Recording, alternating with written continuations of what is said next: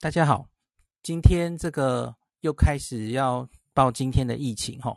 那今天主要只有两例本土，乍听好像没什么问题，可是其实其中一例哈比较让人担心，他是旅馆的外包商，外包的水电工哈。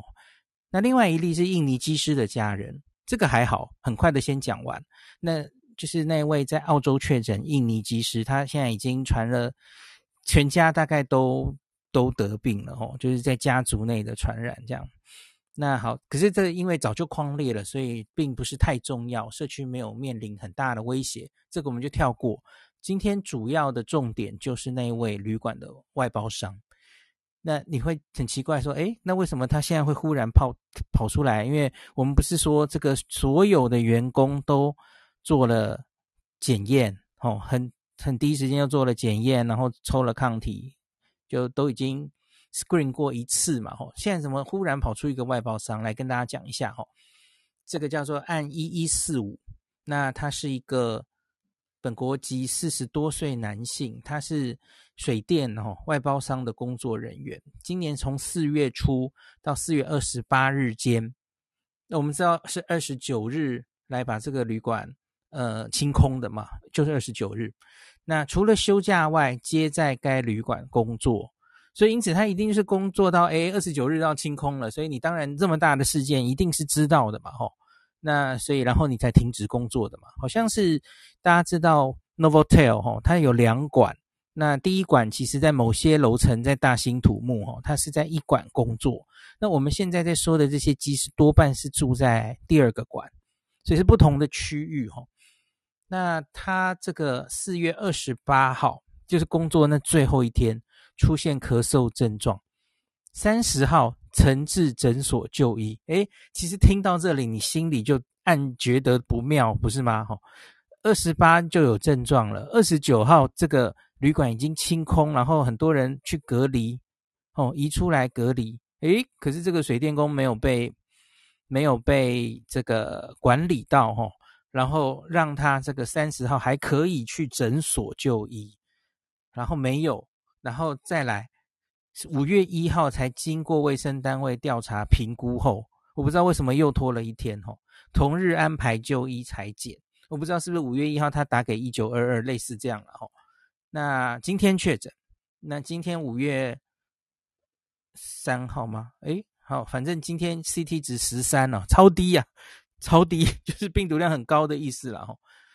那初步掌握他个案接触者二十三个人，那其中二十个人列居家隔离，那三个自我健康监测。但那今天应该是还来不及公布了哈。他说他的可燃传染期间这是什么时候呢？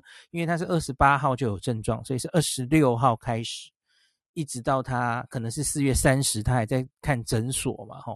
二六到三十号。那这中间的活动史跟接触者持续调查中，哎，听到这里就有点毛了吼。这个四十岁岁的水电工他会去哪里呢？吼，那目前是掌握，那回头掌握四月十九号到四月二十八号期间，该旅馆工作的外包商、工读生、离职员工，哦，这样的人还有七十四个人，七十四哎。那其实就是他们应该是比较算不是体制内的人员嘛，吼，有点是呃打工性质外包的啦，外包不是体制内的吼，所以他们没有在第一波的打击面里，那皆列为居家隔离对象。可是你心里一定会有疑问呐、啊，你你应该要在二十九号就做这件事嘛。什么叫做目前已掌握，然后回头把他们都列为居家隔离现象？这一定会被大家批评的嘛？为什么有中间这这个时间差？哦，那他说截至目前已经采检核酸五十七个人，就这总共七十四个人了，吼，四十三个阴性，一个阳性，就是现在这个一一四五。我不太觉得他好像是系统性去呃把这些人裁剪，然后抓到看这个。前面的描述不太像了吼，就什么叫做五月一号经卫生单位调查，好像不太像是我们主动针对这些员工监测的的描述嘛吼，所以这个当然今天记者会是一直被问这个问题，然后呃，十三个检验中，十七个人还待裁检，还没有检完了哈。那他们也同时有验血清抗体，已经裁剪三十三个，都还没有出来，所以这件事是刚刚发生，才刚刚检查这一批人哦，还有四十一个人还没有裁剪，这样子，这些人都在居家隔离，这样子。好，那很简单，今天重点就这个啦。我很简单的解读一下，就是。很多人都在问这个外包人员怎么可以没有在第一时间就狂列裁剪？旅馆清空计划是二十九日上午，那当天新闻当然也爆出按一一二零主管确诊，下午两点嘛，这旅馆绝对是石破天惊的消息，你你不可能不知道的嘛。那可是这个人从四月初到二十八号都工作，然后他前一天还已经有咳嗽，你你是不是？又来了嘛？你应该有自觉啊！你你就算上面的人没有主动去通报，去去找到你要做检查、框列，要把你隔离、居家检疫通知等等，你自己心里也要有底嘛？对对，怎么会？然后还在我们的社区铺路了这一一些时间哦。我我觉得明天搞不好又会出来一个一个活动时，然后又吓到大家。我不知道啦，我希望不会了哦。那我们没有能掌握这样的状况，那还要他自己四月三十才到诊所就医，五月一号才这样子哦，同日安排就医裁剪，我觉得这可惜呀、啊。其实是可以不要发生这些多的暴露的。那当然，外包打工这些体制外的人员呐、啊，往往在一个系统中会是难以管制到的一块，我也能理解啦。那像是上一次布桃。布桃当然当时也有一些传染链，有点担心嘛，吼，跑到一个新的病房，然后不能解释，跟原来已经发生的病例不能解释的时候，其实我我那时候也有说啊，在医院里面很多外包人员，你是到处趴趴走，可是你根本是很难调查到他们的，比方说就是外包的清洁阿嫂啦。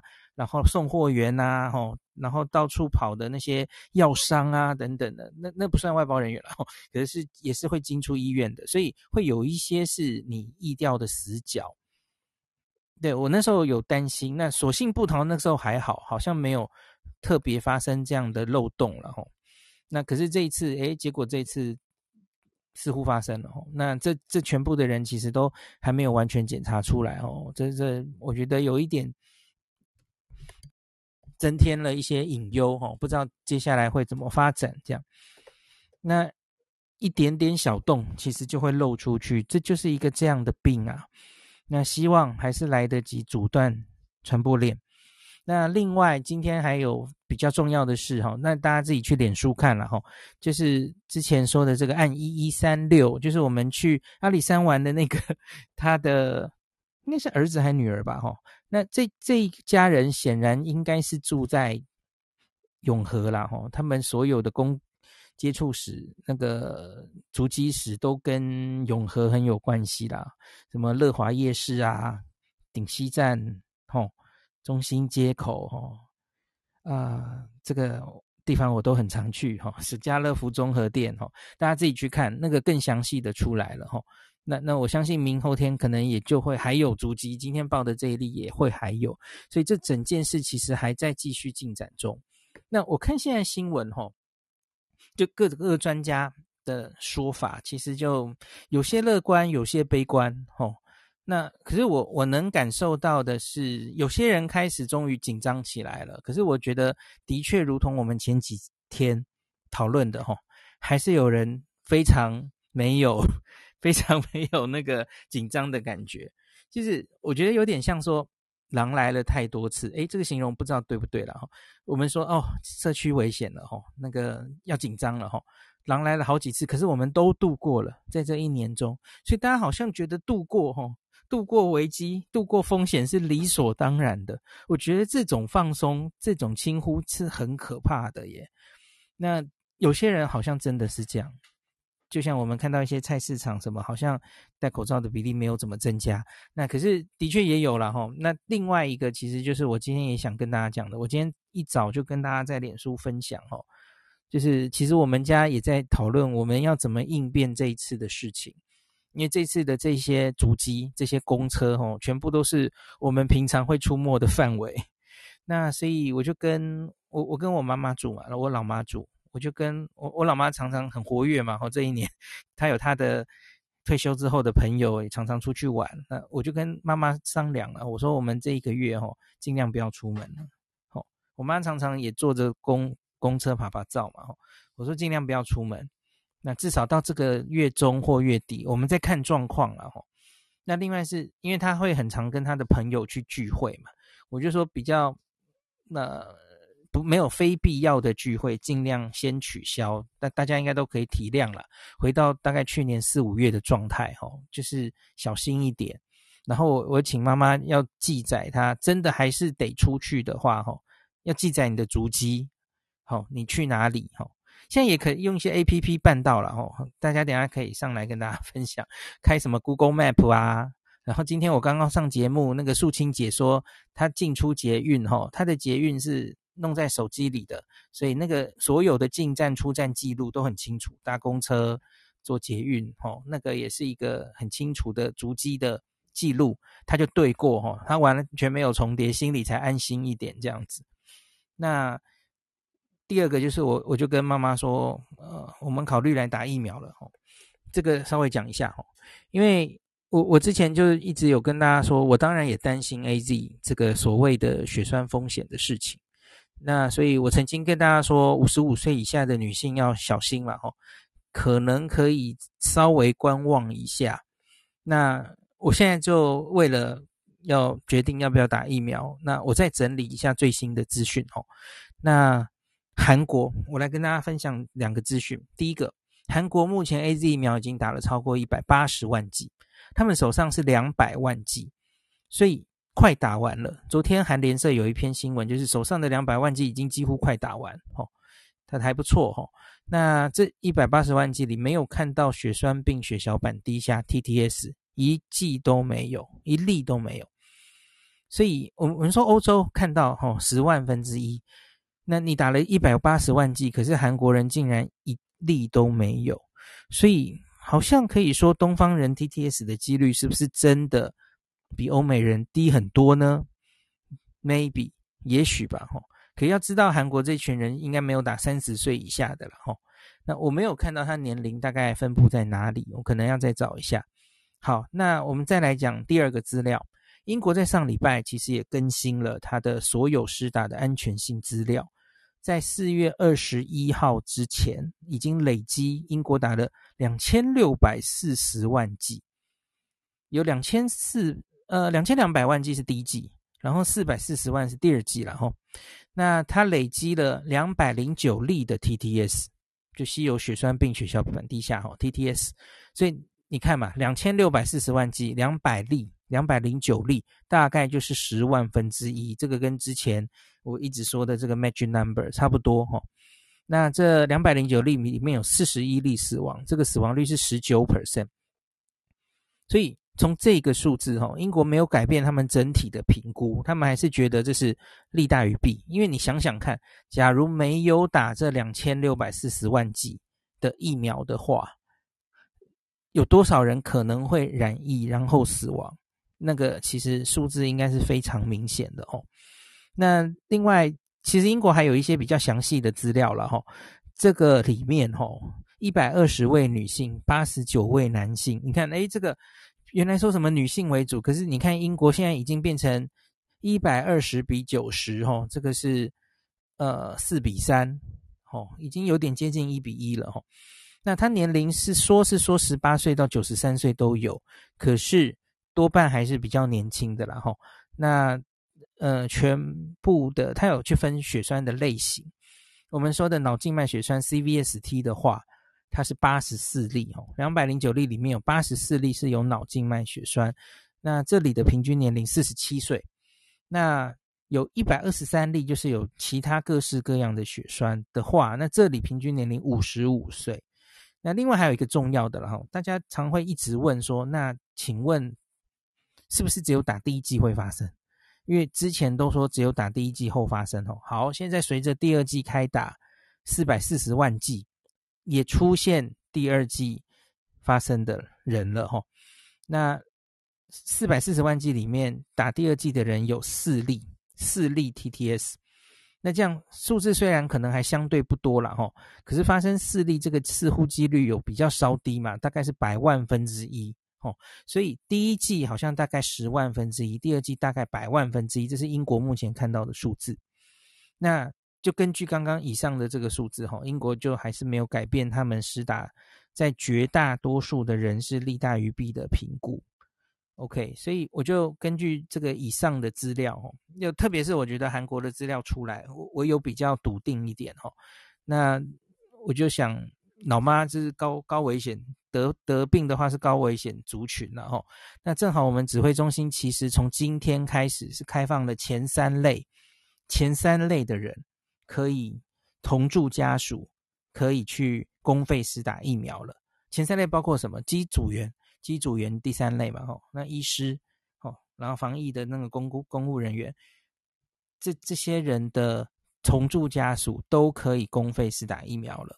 所以，其实我同温层也很多人就请家人都去打了，吼。那所以好像还我觉得还蛮踊跃的，吼。所以因此就是跟大家讲了，吼，我觉得好像有一点这种状况哦。等一下，大家也可以上来举手跟我讲，你你身边看到的是不是这样哦？诶，好像有点变化哦，因为随着疫情比较嗯紧张，那个似乎有一些蛮多人开始愿意打疫苗哦，所以好像不太好预约哦。假如你有意愿，你你想打的话哦，可能动作要快一点。好，所以今天大概就讲到这里，简单哦。希望之后这个明天的水电工的意调不会把我们吓一跳哦。希望不要再有什么意外的，呃，我不太喜欢用破口这两个字啊，就希望不要有出我们意意料之外的发展。那一样老生常谈，就是大家勤洗手、戴口罩哈，不必要的群聚不要去，记录好你的足迹。那我们一起努力撑过这个。那这两天我刚刚忘记讲了，很多人在说，现在是不是已经社区感感染、社区爆发？我觉得不用执着于定义了哈。我觉得我们接下来就是仔细看，会不会发生一个完全断链，跟这个这一些案例都没有关系的社区的忽然蹦一个感染出来哈。我觉得那就是真的要非常非常紧张的时候哈。也就算是那样，其实去年也发生过了。昨天跟大家讲过嘛，吼，十一个没有完全没有传染链的社区感染案例发生过。我们去年也曾经把它成功挡下来过。所以，而到现在为止啦，很多人问我跟布桃到底这两次你觉得怎么样？哦，其实到现在为止，我自己还是会偏向比较乐观，因为多半的感染其实都还是框得住的。还是在家族内的，都是在这个链里里内的哦。主要现在面临的风险，其实就是那一些社区的那些足迹。那那些足迹可不可以真的完全锻炼？真的就是要靠大家了哦。那这个真的就是只有看下去才知道哦。就有人说看到五月中，有人说看到五月底这样子哦。那大家要绷紧神经哦。这不是开玩笑的哦，不要再轻忽了。可以打疫苗的人考虑一下。好，那今天就讲到这里。